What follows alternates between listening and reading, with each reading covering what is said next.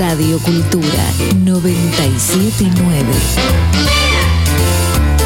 Porque todo es cultura y porque somos radio. Artes Combinadas con Victoria Berlichak y Eduardo Villar. Un encuentro con las artes visuales, la música, los libros y más. Lunes y martes de 13 a 14 por Radio Cultura 979. Porque todo es cultura y porque somos radio.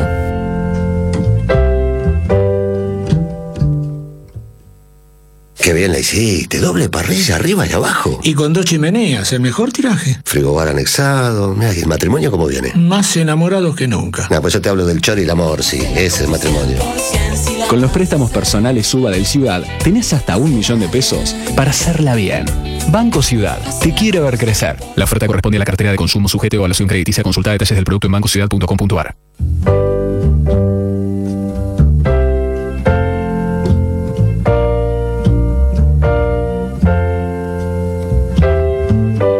Buenas tardes, buenas tardes. Estamos en Artes Combinadas. Hola Eduardo Villar. Hola, ¿cómo te va Victoria? ¿Qué dices? Gracias Charlie Vázquez, nuestro operador. En un momento se va a unir a nosotros Adriana Rosenberg, la directora de Fundación Proa, para hablar de los proyectos de este año y por supuesto de la muestra que está en exhibición, que se llama Inoculación de Ai Weiwei. Entre tanto, vos sabés Eduardo que me quedó como un de la lectura del fin de semana, me quedó eh, una- un tema que me gustaría, que ya lo hemos tocado. ¿Te acordás cómo hemos hablado acerca de la gratuidad de algunos espectáculos? Sí. Por ejemplo, lo de la Sinfónica o de algún conjunto especial que Sí, viene. especialmente en el CCK, ¿no? En el CCK estábamos hablando de esa infraestructura tan cara. eh, y decíamos, aunque sea pagar un bono contribución, uno- un 10 pesos, para que la gente que vaya se siente y no se ponga a poner co- a comer pochoclo en el momento. Sí, claro. Bueno, ahora eh, Clarín sacó, Patricia Kolesnikov, eh, sacó un título un poco, eh, un poco, como diría, escandaloso. Bellas Artes, fin del museo gratuito. No, si vos lees la nota, lo que están empezando a pensar en el Museo Nacional de Bellas Artes es de poner un bono contribución voluntario. Sí. No es ningún fin de ninguna gratuidad. Simplemente, o a, o a la manera de, de urnas visibles para que la gente ponga un dinero. Sí, como, es en los, como es en los museos de Estados Unidos, creo, ¿no? En Estados Unidos. No, algunos tienen entrada firme, otras no. Por No, ejemplo, si vos, si vos en el Museo de Estados Unidos, en el, en el, me parece, en el Met, vos decís, este, yo no puedo pagar, no, no pagás. no, no pagás. Ese justo era uno de los únicos que tenía gratuidad. Porque mira, en el Museo Reina Sofía de Madrid pagás 12,19 dólares. En la Tate Gallery de Londres es gratis. Mm. En el Louvre de París pagás 20 dólares con 72 Estamos hablando, centavos. estamos hablando de países que tienen resto para sostener museos gratuitos también, ¿no? No, pero el único que es gratis es el, el- el- es, Claro, es Inglaterra Sí. por ahora, porque todo lo demás, el MoMA 25 no, por eso, dólares. pero digo, son, son países que tendrían resto. que tendrían resto para que los eh, museos fueran Bueno, de todos modos acá lo que están planteando es o hacer a la manera de Londres, eso te lo están pensando, Sí. no, todavía no hay nada, que en Inglaterra eh, está abierto el acervo para cualquiera, Sí. que lo que esté, ¿no? Solo se cobran las eh, muestras especiales. Ujú. Ponete una muestra que llegó de Singapur, bueno, costó una moneda, no vino de Jujuy, entonces eh, eh, el transporte y todo eso cobran un poquito más. Eh, no están hablando de, de- de- de una entrada, están hablando de un bono voluntario, me parece que no estaría mal, hay que pensarlo. Vos Fíjate que hay montones de extranjeros que no tendrían ningún problema de dejar cuatro dólares. Yo creo que los extranjeros se sorprenden muchísimo de entrar a, a- un Museo de Bellas Artes y no pagar nada. Es, es raro, realmente. Sí, es cierto que nuestros impuestos lo pagan, pero evidentemente no alcanzan porque eh, está, la asociación Amigos pone mucho dinero. Es que lo- los impuestos, que son muchísimos y, y muy altos y muy caros, no alcanzan, no para el museo, no alcanzan para, para el país, no alcanzan para sostener la vida en el país. Hay un déficit enorme. Entonces, esperar que los impuestos financien los museos y que se autoabastezcan los museos simplemente con, con- con el presupuesto que es posible vía impuestos, me parece que es muy optimista y que sería muy de desear, pero que no, es- no es algo que ocurra desde hace muchísimas yo- décadas en Argentina. Yo creo que es, estaría muy bien que pongan un bono voluntario y estaría bárbaro que los que podamos contribuir, contribuyamos Sí. y así.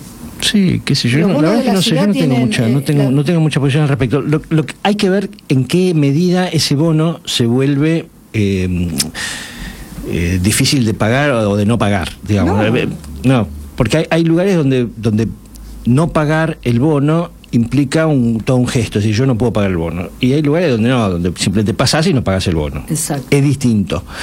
A mí lo que me parece es que si el bono es razonable, todo el mundo debería pagarlo, todo el mundo que esté en condiciones de pagarlo, desde luego. Sobre todo teniendo en cuenta que a, a lugares como el Museo de Bellas Artes, la mayoría de la gente que va todo el tiempo es gente que puede pagar ese, ese- esa entrada. eh, digamos, no, no es gente indigente la que va al Museo de Bellas Artes. Claro, ojalá ojalá la gente paupérrima empezara a ir, pero no es lo La que gente ocurre. pobre, Claro. exacto, no va todavía, va. no, no se animan a entrar. Como a mucha gente no se anima a entrar a las galerías de arte. Adriana Rosenberg, buenas tardes. Gracias por venir. Hola, buenas tardes, muchas gracias ¿Querés- por tu invitación. ¿Querés hacer algún comentario de este pequeño tema que hemos encarado? Sí, que me parece que mm, hay muchas políticas estatales sobre museos. Una de las más eh, corrientes y la que se discute un poquito acá, y que me parece que tiene razón, es que eh, son dos miradas sobre el patrimonio. Unas miradas dicen que el patrimonio tiene que ser de libre acceso para toda la población, pero no así las salas temporales o los proyectos especiales.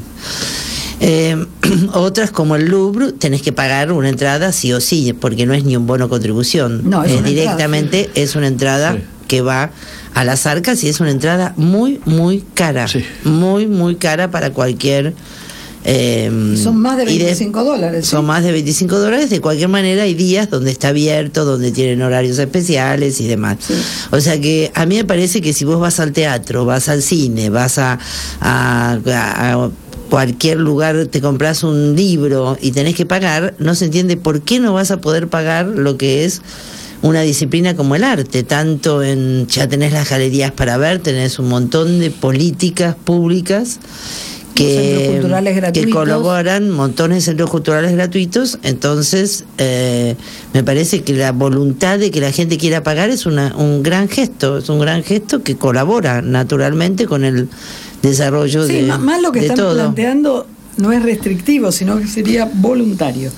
Pero bueno, eh, pero no estás acá por esto y algo de políticas eh, de entrada debes saberlo, porque sé que va muchísima gente a la muestra de Ai Weiwei. ¿Cuánta gente fue este fin de semana? Este fin de semana fue notable, estuvieron alrededor de 3.000 personas que estuvieron en el fin de semana, tuvieron que hacer cola. No hay que olvidarse que mm, eh, eh, se puede recibir por hora una determinada cantidad de gente, entonces Ah, por- por- a lo largo, circular, eh, claro, por las obras. digo, porque uno dice 3.000, otros te dicen... eh, lo importante es entender en relación a qué es mucho o es poco, ¿no? No el número en sí mismo no te dice nada. Lo que te dice es que más o menos en, a lo largo de, de no puede haber más de 250, 300 personas simultáneamente en el espacio. Ajá. En lo largo de ocho horas es muy eh, muy importante, no podés no Y, y- hacer acceder más Entonces, gente. entonces 3.000 es el máximo que puede haber. De, Y más o menos. de- Nosotros de- ayer tuvimos colas todo el día y estuvimos en 1.300 personas. Casi te diría que más de eso no se puede absorber para una buena distribución Claro. de todo el espacio. Mm. y, la- cuando vos no venís a PROA, porque algún día no vas a PROA, eh, la- la- los chicos de la entrada te sacan alguna foto, mirá la cola que hay. Sí, porque los chicos están permanentemente publicando en Facebook, este, que también es una forma de informarle al público que eh, No el venga. estado de la situación, o que no venga, o, O ayer llovía, Claro. y entonces se complica un poco, pero en general, eh, en general no hay problema, y nosotros no tenemos una política de hacer cola. Digo, muchos otros museos se enorgullecen porque dicen hay cola, hay cola, y la prensa dice hay cola, hay cola, hay cola. Nosotros, por el contrario, tratamos de que toda la gente entre este, no nos parece que la cola sea un, un aliciente para venir o no venir, pero bueno, hay momentos donde inevitablemente se tienen que producir, ¿no? Ya que, ya que hablábamos de, de- de las entradas, etcétera, el- el- la entrada a la exposición de Weiwei eh, Sale 80 pesos 80 general y 50 pesos para jubilados y para estudiantes. que es muy precio hiper razonable, son 5 Sí. dólares, digan, menos, menos de 5 dólares.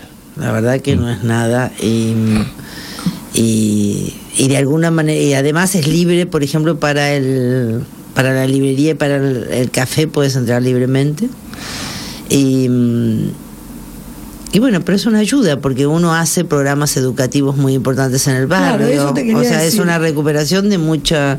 No es mucho dinero lo que al final recolectás, pero bueno, eso siempre Salvo, es una ayuda. suma. Pero, Claro. es, pero es un compromiso, que también de eso se trata, de que el público tenga un compromiso con las instituciones.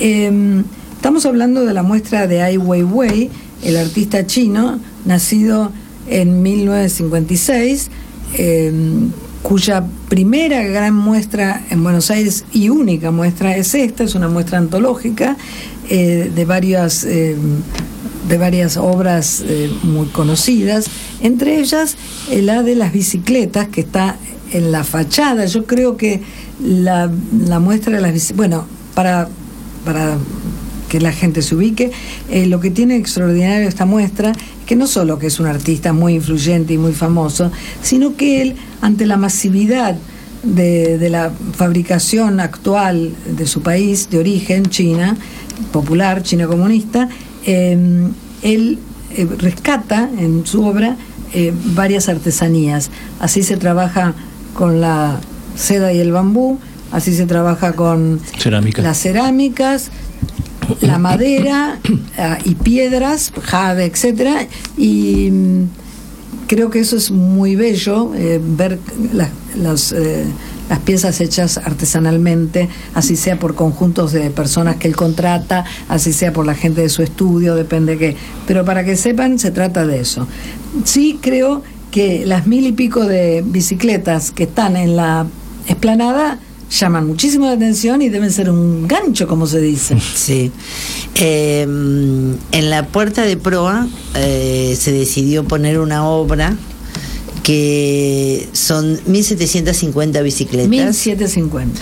El- ¿Qué, qué es, es importante, me parece, para destacar? O sea, que él, eh, como artista, porque él estuvo en Buenos Aires y diseñó él la exposición, porque él eh, ve todos los lugares Ah, donde va a exponer. estuvo, ¿no? Exacto, y él diseña de alguna manera lo que a mí me pareció bastante extraordinario y confirmó una eh, idea sobre qué es un espacio en arquitectura o qué es un espacio expositivo, que él tomó el espacio de la fundación desde su entrada hasta la cafetería.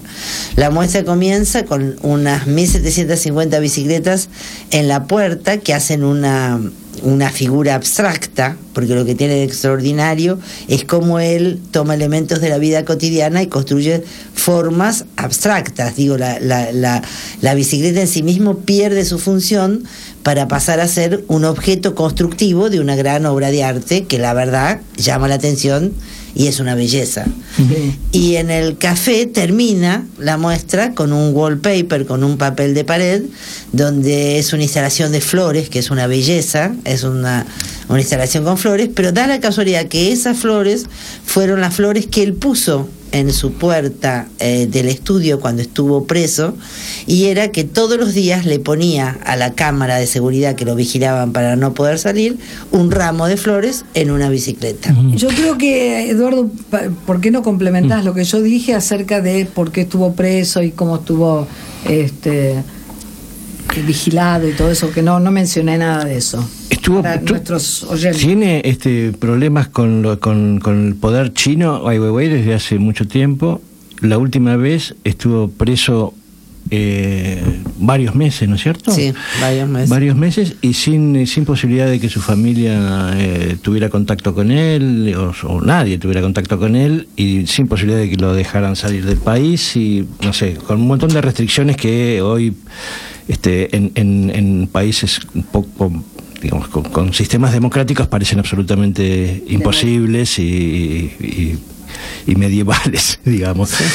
Este, y, también tuvo las, justamente las cámaras vigilándolo eh, en su casa. No, y les puedo contar una anécdota. Él desde niño, eh, su él es hijo de un gran poeta chino contemporáneo que al principio colaboró con la revolución. con la revolución y que fue preso en el momento que empieza la crítica. O sea que cuando nace Ai Weiwei y su padre fue trasladado a un campo de trabajo forzados fue acompañado de su familia. O sea que Ai Weiwei eh, se educa dentro de ese campo. O sea que toda su vida está asignada por una por la problemática y por el tema de la vigilancia. Mm tal como decís vos que en, Estados Unidos acaba de hacer una obra en el Armory Show eh, sobre la vigilancia que te siguen con drones y te sacan fotos y que yo muy interesante pero es una problemática que él desarrolla a lo largo de, de toda su carrera artísticamente pero también es muy autobiográfica no sin embargo, su, su relación con el poder, con el gobierno chino, no siempre fue conflictiva, digamos, eh, o siempre fue conflictiva de alguna manera, pero tuvo momentos mejores. Él creo que es uno de los diseñadores del, del estadio olímpico. Sí, el, el, nido. El nido. Pero él no quiso hacerlo oficialmente, entonces, eh, como él está considerado un muy buen arquitecto, que amateur, pero digo arquitecto, eh, Gerson y Demerun lo llaman para que colabore con él. Entonces él trabaja pero en realidad trabaja para el estudio, ah, no, trabaja para el gobierno el estudio suizo, que es el mismo que hizo el, museo la Tate, la Tate, la Tate y el Museo de Arte Pérez, ¿cómo no? Este Herzog y de Meuron. De todas maneras, aunque no haya trabajado para el gobierno chino, quiero decir, a ver colaborado en la construcción de ese estadio, que fue un símbolo de, los Juegos Olímpicos en China y de, y de, y de China misma en el mundo, eh, es un cierto grado de participación Exacto, pero él igual se negó a ir a la inauguración. Pero, ¿te acuerdan el otro artista chino que nosotros presentamos los fuegos artificiales? Sí, ¿cómo se llamaba? Tsai Qian fue el que inauguró los Fuegos Olímpicos con sus fuegos artificiales, que fueron una revolución en la historia de los fuegos artificiales. O sea que... En las Olimpiadas, sí. En las Olimpiadas, que... Eh, pero te quiero decir que esa relación que tiene con el gobierno y con el Estado chino es, es, eh, es crítica, es permanentemente crítica y a la vez eh, tiene que ver con un dilema conceptual, porque como bien explicaba Victoria, él recupera las tradiciones artesanales de la China, de la gran China imperial, digamos, eh, y denuncia cómo la revolución cultural masificó y destruyó una gran tradición de, de, conocimiento en la cerámica, en la madera y en todo lo que fue la artesanía, y por eso él hoy hace esas obras recuperando toda esa tradición y dándole posibilidades de trabajo a muchos pueblos que no tienen trabajo porque desapareció la posibilidad, como por ejemplo cuando hace las semillas de girasol, ¿no? Que están pintadas a mano por... ¿Son, cuántas toneladas que llegaron acá? ¿15? Acá llegaron 15 toneladas, pero él hizo 100 millones, 100 toneladas. Por eso, 100 una, mil toneladas. una a una pintadas a mano, dándole trabajo a mujeres y empoderándolas porque las que ganaban el sueldo en ese pueblo eh, durante X periodo de tiempo, dos años y medio, dos años y medio, fueron las mujeres que pintaban a mano las cosas. Así que vos callate porque... Y cubrieron el, el, piso. el piso de la Tate, de la Tate, de la, Tate y acá, turbinas, que es una cosa gigantesca. Sí. ahí, ahí se pusieron las 100 toneladas. Y acá las 15 están en la sala número... Están en la sala número 3, es un él eh, es bastante extraordinario porque lo que a mí me parece que hay que rescatar mucho de él es, cómo él une el arte de China con Occidente, ¿no? O sea, cuando vos entras a la sala ves como un piso que no sabes si es gris, si es un monocromo, si es una eh, un campo, ¿no? Y cuando te acercas ves que son 15 toneladas de semillas cada una hecha, que la gente no puede creer el, la, verosimilitud del objeto, ¿no? Claro. Ah. hay un video también que lo, lo muestra muy bien. Sí, la eh, producción. Justamente el curador, el brasileño Marcelo Dantas, eh, hizo hincapié en esto, que este chino, que inclusive eh, Ai Weiwei, este artista chino, que vivió unos años en Estados Unidos y que ha podido viajar, viajar por el mundo, eh, como pocos conoce las dos culturas está a caballo de las dos culturas. Si bien es muy tradicional en, en su en sus saberes, por eso es capaz de, ver la belleza en las tradiciones artesanales chinas, también conoce la manera de, de ser de Occidente. Y hay un documental, eh, creo que se está estrenando estos días, ¿verdad? A, Eh, Adriana, o se sí. estrenó este sábado pasado. No, no, no, es que eh, proa. nosotros, o sea, el tema eh, con él es que la, la problemática de sus obras, porque él hace eh, obras infinitas, así como hace 100 toneladas de cerámica, hace montones de, de, de 81 cajas, por ejemplo, que tienen que ver con las fases de la luna. Nosotros presentamos cuatro. O sea, si vos viajas por el mundo, vas a ver, como estaba en el Pérez, que hay obras que son simultáneas en un lado y en el otro, como por ejemplo la foto de él rompiendo la vasija de la dinastía Ming. Eso me encantaría que después desarrollemos un poco ese- esa idea de que tiene de la construcción del arte. A ver, decila ahora porque... ¿Tenemos tiempo? Sí, no, porque estaba esperando, el- pero decila ahora, dale que nos espere un poco a nosotros. No, pero... eh, Es largo. Pero mm, eh, lo que te quería decir es que entonces cuando vos te aproximás a su mundo, vos decís, ¿qué es lo que vas a aportar vos? Desde tu lugar, porque Desde tu todo lugar, viene, Proa. claro, desde tu lugar, desde la Argentina, desde qué es lo inédito que podés mostrar. Y nosotros tenemos tres cosas. Una son las bicicletas en la entrada, que él hizo un diseño específico para Proa y que está catalogada dentro de su producción, en su catálogo, como el diseño para Proa. O sea, si bien son bicicletas que las pone todo el mundo, cada lugar que lo pone tiene un diseño distinto. El segundo evento es en la sala 4, el Gomón, que llegó, que es un Gomón con 57 refugiados inflables, que lo hizo especialmente y se estrena para América Latina. eh, Para ese lugar. para ese lugar, que es bastante impresionante como Ah. lo pudieron ver, después podemos hablar sobre el problema inmigratorio. Y el tercer lugar es el que nosotros hicimos, que fue documentar la visita de él a nuestro país. Como él, y ahí lo invitamos a Alejo Mogillansky a que haga un film sobre la visita de él a nuestro país. Bueno, entonces- que es un aporte nuestro. O sea, el documental este que se estrenó creo que el sábado... No, no, se va a estrenar hoy. Ah, se estrena hoy. Contá un poco. Entonces, es solo es la Es la visita de él y, y- y- y Alejo tuvo una idea bastante extraordinaria porque seguir a una persona mirando es, es, es un- es muy aburrido, pero eh, Ai Weiwei documenta en su Instagram todo el tiempo lo que está haciendo en cada lugar. Entonces, eh, Alejo eh, hizo un diálogo muy interesante entre los momentos que él estaba viendo en Buenos Aires con las fotos de él de Instagram. Ah, porque él es muy activo en redes Él sociales. es muy activo, muy, muy activo. Si querés, después podemos hablar de eso. Y, mm, y entonces hizo ese diálogo de él en el espacio, por ejemplo, viendo el Parque de la Memoria, cuando lo van filmando nosotros, y él lo que él selecciona para poner en Instagram. O sea que tienen la- ambas miradas. Tenés ambas miradas y después tenés además Está buenísimo. en el Qué recorrido bueno. de las salas, en el recorrido de las salas, tenés también la idea de cómo él, cuando entra a la exposición de Yves Klein, donde estudia el espacio, la producción final de cómo él decidió hacer la instalación.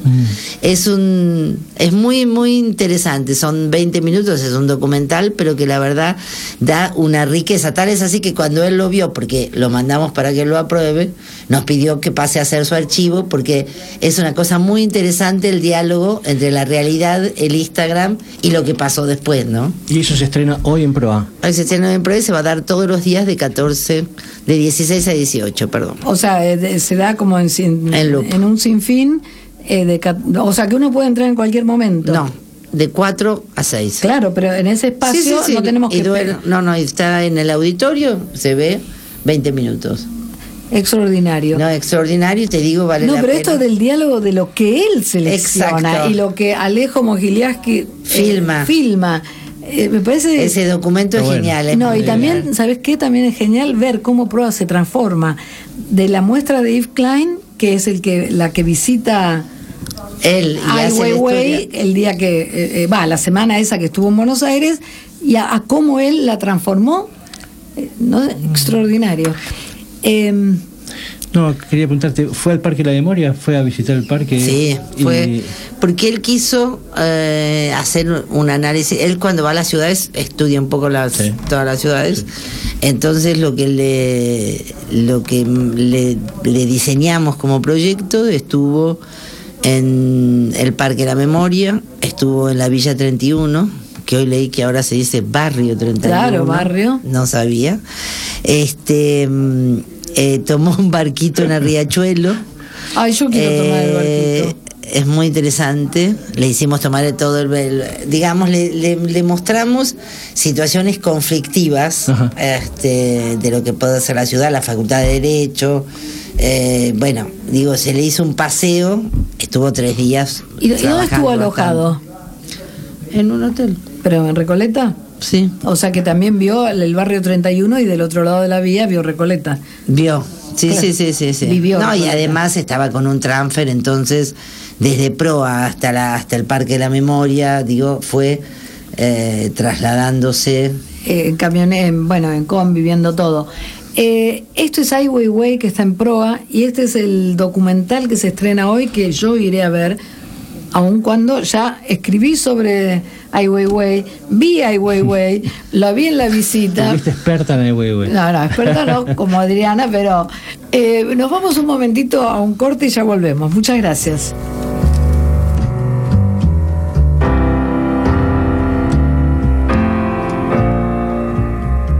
¿Cómo llegaste tan rápido? Moto nueva, de 0 a 100 en lo que canta un papagayo. Che, ¿no se dice en lo que canta un gallo? Faros LED, frenos ABS. Me parece que es gallo, ¿eh? ¿Querés dar una vueltita o no? Dale. Con los préstamos personales Suba del Ciudad, tenés hasta un millón de pesos para hacerla bien. Banco Ciudad, te quiere ver crecer. La oferta corresponde a la cartera de consumo sujeto a evaluación crediticia. Consulta detalles del producto en bancociudad.com.ar. Hey Jude,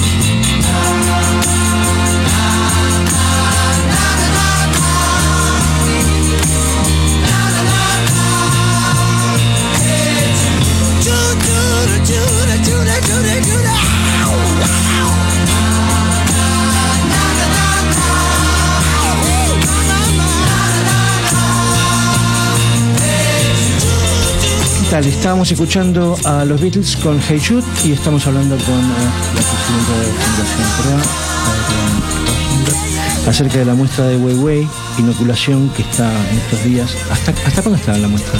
Hasta el 2 de abril. Hasta el 2 de abril. Y en el corte hablábamos de este un tema que es cómo es que Ai Weiwei tiene la misma obra en distintos lugares simultáneamente, en distintos lugares del mundo simultáneamente. Son como distintas versiones.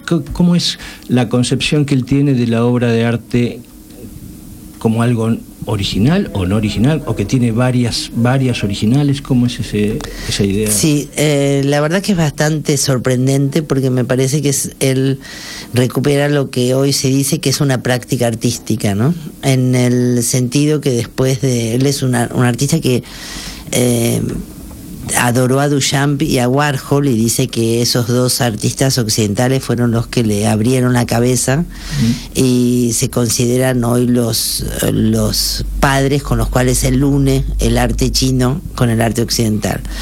Entonces un poco saliendo de Duchamp y saliendo también de Warhol la idea de, eh, de que la obra no tiene autoría, ¿no? O sea, por eso él las hace con grupos de asistentes, como lo hacía Warhol en su fábrica, y, eh, y cuando decide hacer su obra hace una infinita cantidad de obras, como por ejemplo las 100 toneladas de la semilla de girasol.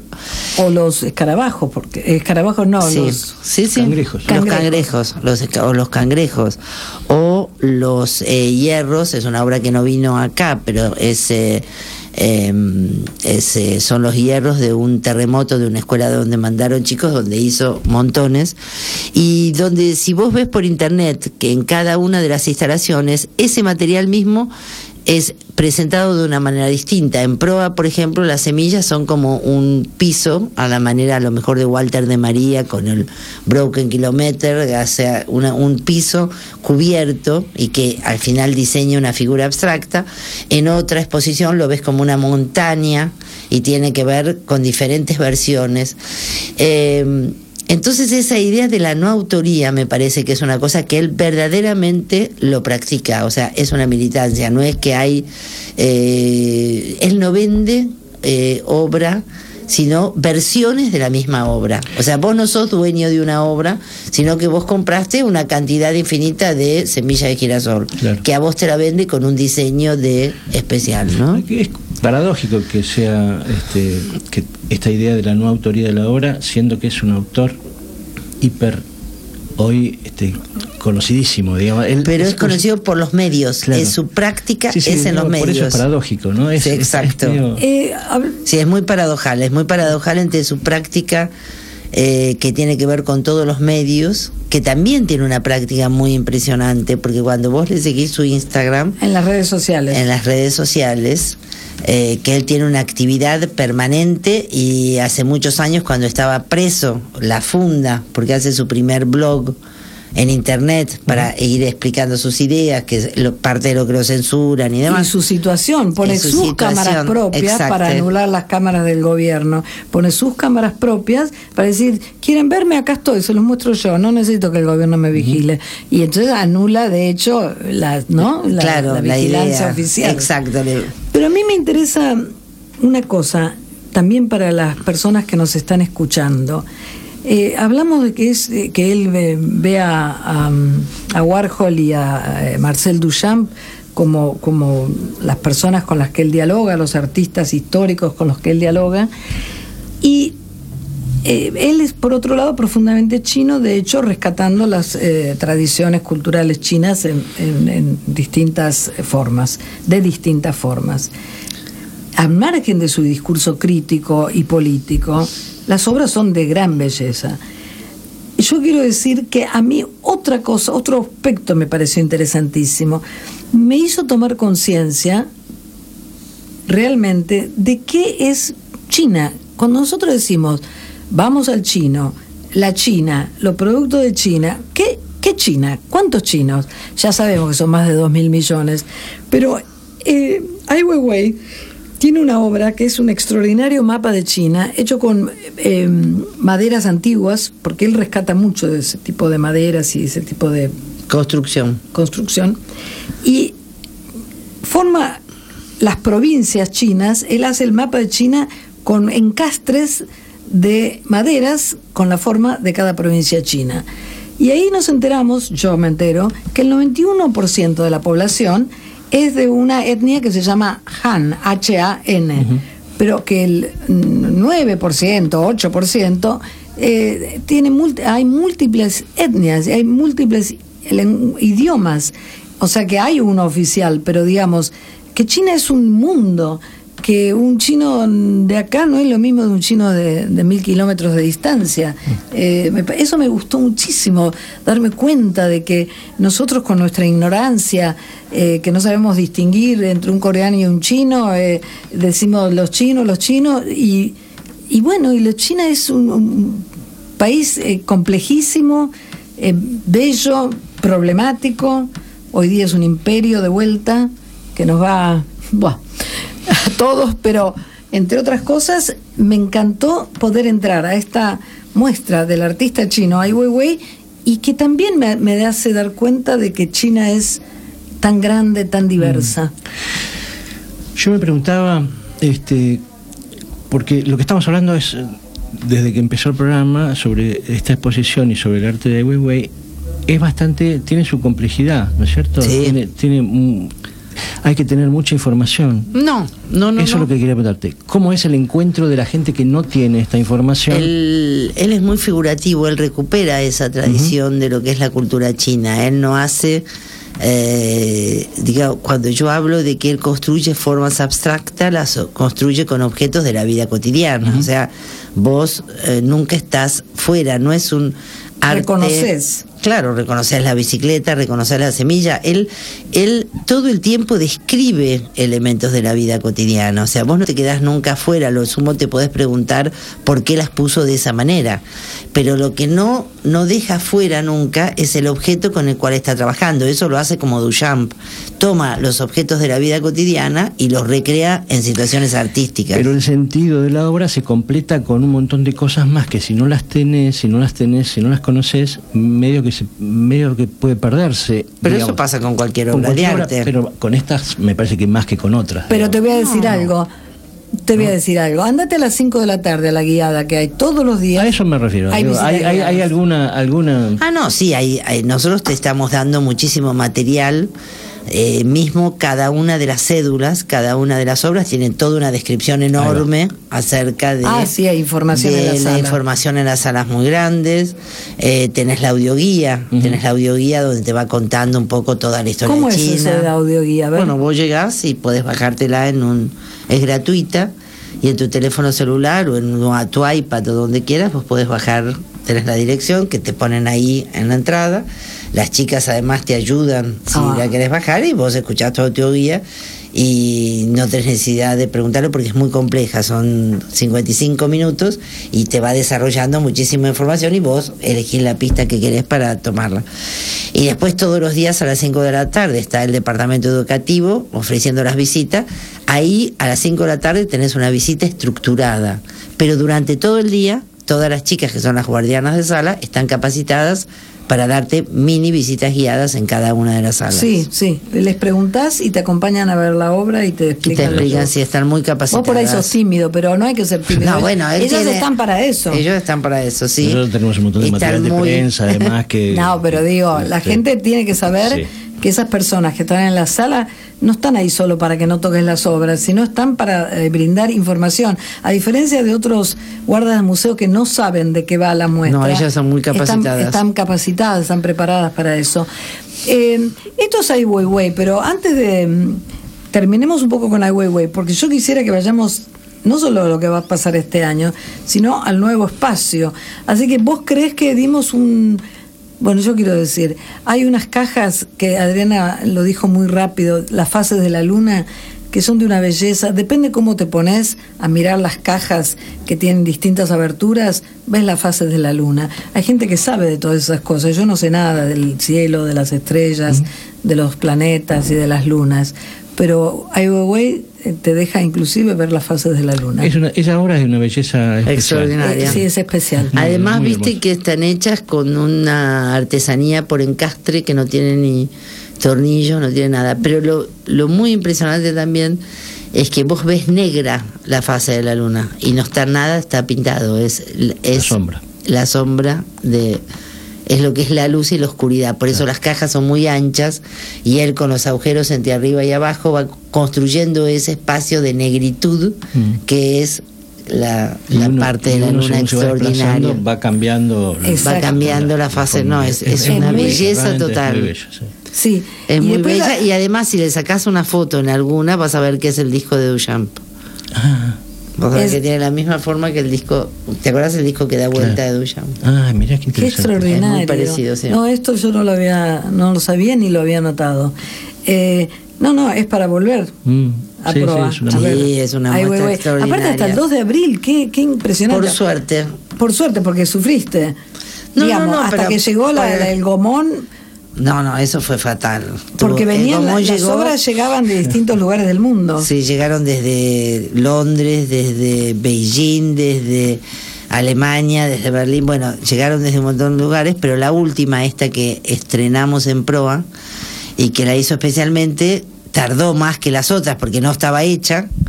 Y, y la verdad es que fue toda una complejidad del asunto es que nosotros el sábado estábamos inaugurando y el viernes a las 7 de la tarde llegaron, por bueno, suerte. pero claro, esto, eh, la del gomón, que lo decimos así como sabiendo nosotros tres de lo que hablamos, estamos hablando con Adriana Rosenberg, la directora de PROA, eh, tiene que ver con los refugiados. Eh, es una problemática que él asumió, Ai Weiwei, inclusive presentó una película sobre los refugiados en el Festival de Mar del Plata de este año. Entonces, el Gomón representa unas cincuenta y tantas personas que están este, todo negro, es muy impresionante, ocupa toda la sala, uno no tiene casi espacio para entrar. ¿Y quiénes son los que no tienen espacio? ¿Los refugiados no tienen espacio para entrar a otros países? Ni, ¿O ni casi en el gomón. Ni casi ni, ni gomón, ni, ni asiento, ni nada?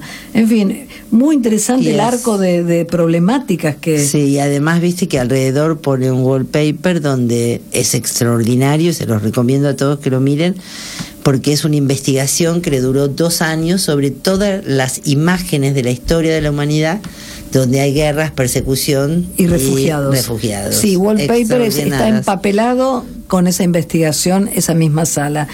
Eh, estábamos hablando entonces de la muestra de Ai Weiwei, inoculación, que dura hasta el 2 de abril. Pero Adriana Rosenberg nos va a contar qué es eso de PROA 21, 21, 22, ¿qué? Bueno, Prueba 21 es un espacio 21. nuevo que vamos a abrir a partir del... Bueno, Marzo, abril. Marzo, sí, a partir de marzo. Digo, eh, no lo quiero, no quiero decir que es un espacio, porque en realidad lo que eh, se va a llamar, es como una especie de lo que llamamos plataforma Proa 21, ¿no? O sea, un poco Ai Weiwei y todos estos artistas te enseñan que el arte ya no ocupa un lugar en el espacio, sino que es una plataforma de conocimientos o de acciones creativas. Y, mm, y queda una cuadra de proa, o sea, Sobre, sobre su avenida. Pedro de Mendoza, Ah, para el sobre lado Mendoza. sobre Avenida Pedro de Mendoza. Es un espacio de dos pisos eh, que de alguna manera va a estar dedicado íntegramente a eh, jóvenes, no jóvenes de edad, sino eh, Problemáticas. problemáticas, problemáticas contemporáneas, tanto nacionales como internacionales.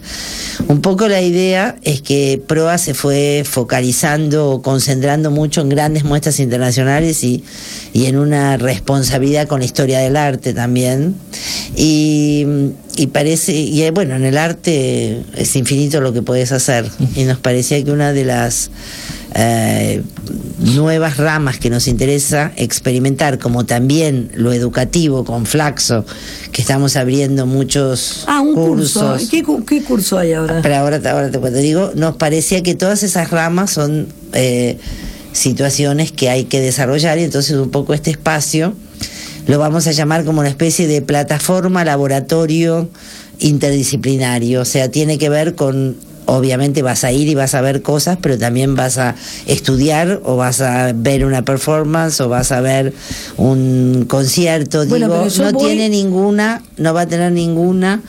eh, digamos, un poco la idea es eh, dejarlo libre a proyectos que se presenten. ¿no? Proyectos, pero eh, yo puedo ir a, a, a Proa 21, no tengo por qué ir a Proa Fundación Proa la No sede. tenés por qué. Pero se va, se va a hacer un tránsito. Se va a hacer, se va a hacer, porque va a ser un complemento muy del- interesante. Inclusive va a estar al lado del estacionamiento. del estacionamiento, o sea, yendo como pegando la vuelta más y ¿querés hacer algún anuncio con respecto a con qué empezás?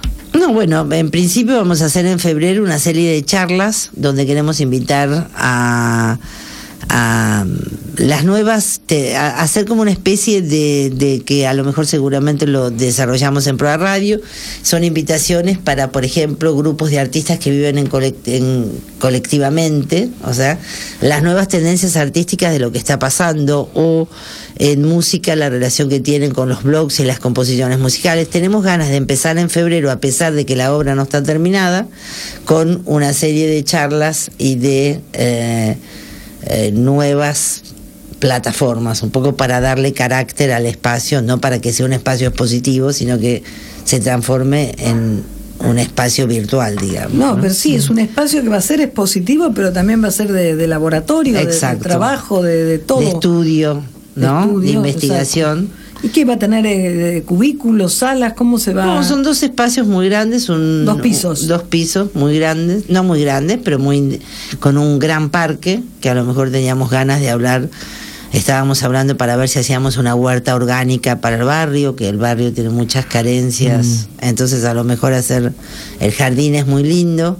Bueno, en fin, un poco la idea sería estar eh, no con una programación como tenemos con Proa de uno o dos años, donde tenemos que ir organizando muy eh, conservativamente todo lo, lo que es la planificación de las exposiciones, sino dejarlo un poco a que la realidad penetre el espacio cultural, ¿no? da, da la impresión de que va, le va a dar otra inserción en el barrio a, Sí. a Proa, ¿no? Sí. Simplemente por ese hecho de- que uno imagina de gente desplazándose entre un lugar y el otro, ese tránsito. Es una cuadra larga, sí. Es- porque es un lugar muy especial ese. Sí. Este, la llegada de Proa en su momento fue, Bueno, fue Sí. algo muy importante. Abrió punta. Y, claro, y este y este nuevo espacio yo creo que va a ser otro otro momento. Sí, yo creo que también, ¿no? Va a ser... Seguís agrandando el, el- el espacio transitable de la boca. Yo, por ejemplo, nunca caminé, primero nunca caminé pasando la parrilla de la esquina. Y después ahora hasta el estacionamiento he caminado. Y ahora vamos a caminar unos pasos más a- al, al espacio Proa 21. A Proa 21. Se va ampliando. No, sí, sí, sí. Y tenés ya, obvio que tenés ya. ¿Nos podés anunciar, por favor, qué, con qué vas a inaugurar en, en abril? Eh, Fundación Proa? Después que termine, finalice. Traemos la muestra que está en el Getty Museum sobre fotografía argentina. Son 200 años de historia de la fotografía a través de las imágenes. Dos- 200 años de historia argentina a través de las imágenes. Nos pareció importante eh, traerla. Está hecha por curadores del Getty. Eh, me parece que va a ser una exhibición bastante provocativa en el sentido de que los americanos miran la historia argentina desde un lugar bastante particular que va a generar debate de cómo lo miramos nosotros. En ese sentido me parece interesante traerla. Eh, Esta muestra es parte de la- esa enorme... del Pacific Standard Time. Eh, o sea, es, es, es la muestra que eligió el Getty, además. Es la única muestra que el Getty, que es el financiador de todos estos proyectos, son 74 proyectos, eligió, y me parece que cuando eligieron a la Argentina para mostrar la historia a través de sus imágenes, me pareció como devolución, como reconocimiento, como como diálogo poder eh, traerla, ¿no? O sea que nosotros vamos a ver lo que los curadores norteamericanos eh, eligieron, eh, sí, junto a curadores argentinos. No, está bien, pero mirándonos a nosotros, cómo Exacto. somos.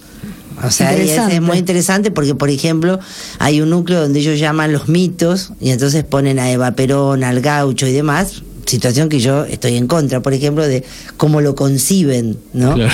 Este, de- de- entonces es muy interesante ese diálogo que se va a dar y en paralelo en el espacio contemporáneo lo invitamos a Leandro Katz, que es uno de los artistas que están adentro de la muestra y que Leandro Katz va a hacer una reconstrucción de una instalación que hizo de los años 60 por la muerte del Che Guevara con eh, 60 fotos del fotógrafo y un video de quien registró la muerte del Che Guevara. Ahí en la higuera, la muestra, la foto icónica del Exacto. Che Guevara extendido como, como la lección de anatomía. La lección de anatomía, tal cual. Y ahí eh, entonces se van a mostrar alrededor de 70 fotos que nunca se fueron mostradas. Ah, Fotos de... de, Del fotógrafo. de De Alborra. Ah. De Alborra. No, no, no De- de Corda, sino el que estuvo en la higuera el Ah, día que lo estuvo el mataron. día que lo Sí, matan. claro. el que estuvo en la que higuera, que es en la Sí, sí, escuela eh, de la localidad. Claro, ¿al- ¿Algo de eso vimos en Telefónica alguna Sí, Hay una parte, sí. Sí. Pero lo que pasa es que ahora se va a reconstruir toda la acción completa, porque un poco, bueno,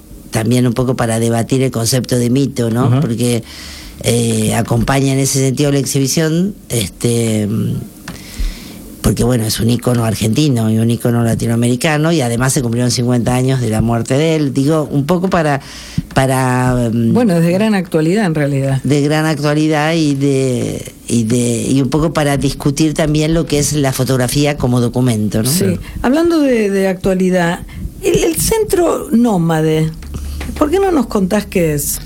El Centro Nómade es una experiencia que, que nosotros hacemos, que es el programa educativo Sí. que damos, que son talleres, eh, surgió de la posibilidad de estar en la calle, Por es para el barrio.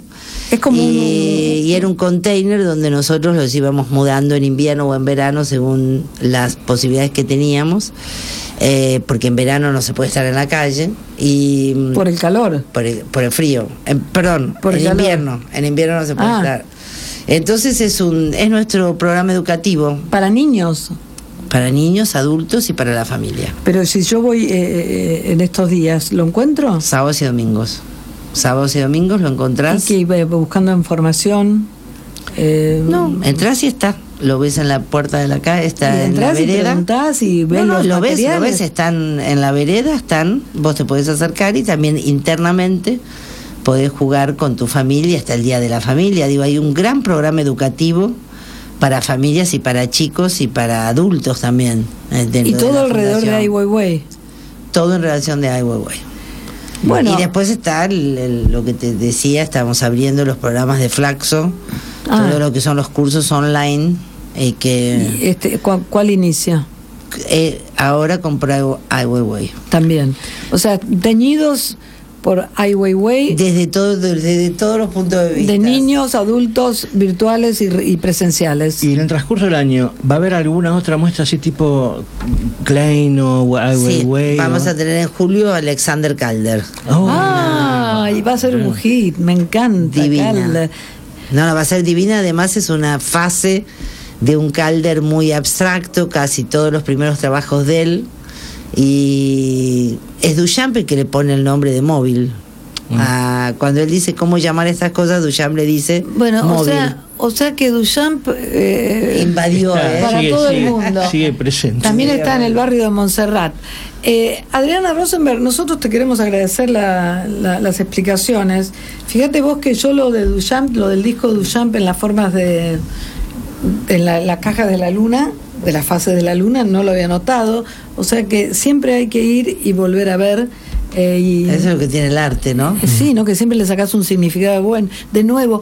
Y aparte, hay- yo como le digo a mucha gente que me pregunta, vos que sos experta, no, no, anda a ver con tus propios ojos. Exacto. Y el arte contemporáneo te deja que vos veas lo que quieras ver, interpretes lo que quieras interpretar, con las herramientas que tengas, no hay que ser tímidos, uno, lo que uno le suscita, ¿no? Ujú.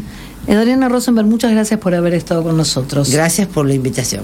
Bueno, en Fundación Proa, que queda en- al lado junto a Caminito, está Ai Weiwei hasta el 2 de abril. Eduardo Villar, muchas gracias. Nos vemos la El semana que viene. Charlie Vázquez, nuestro operador. Hasta la semana que viene. Chao. Chao. Gracias.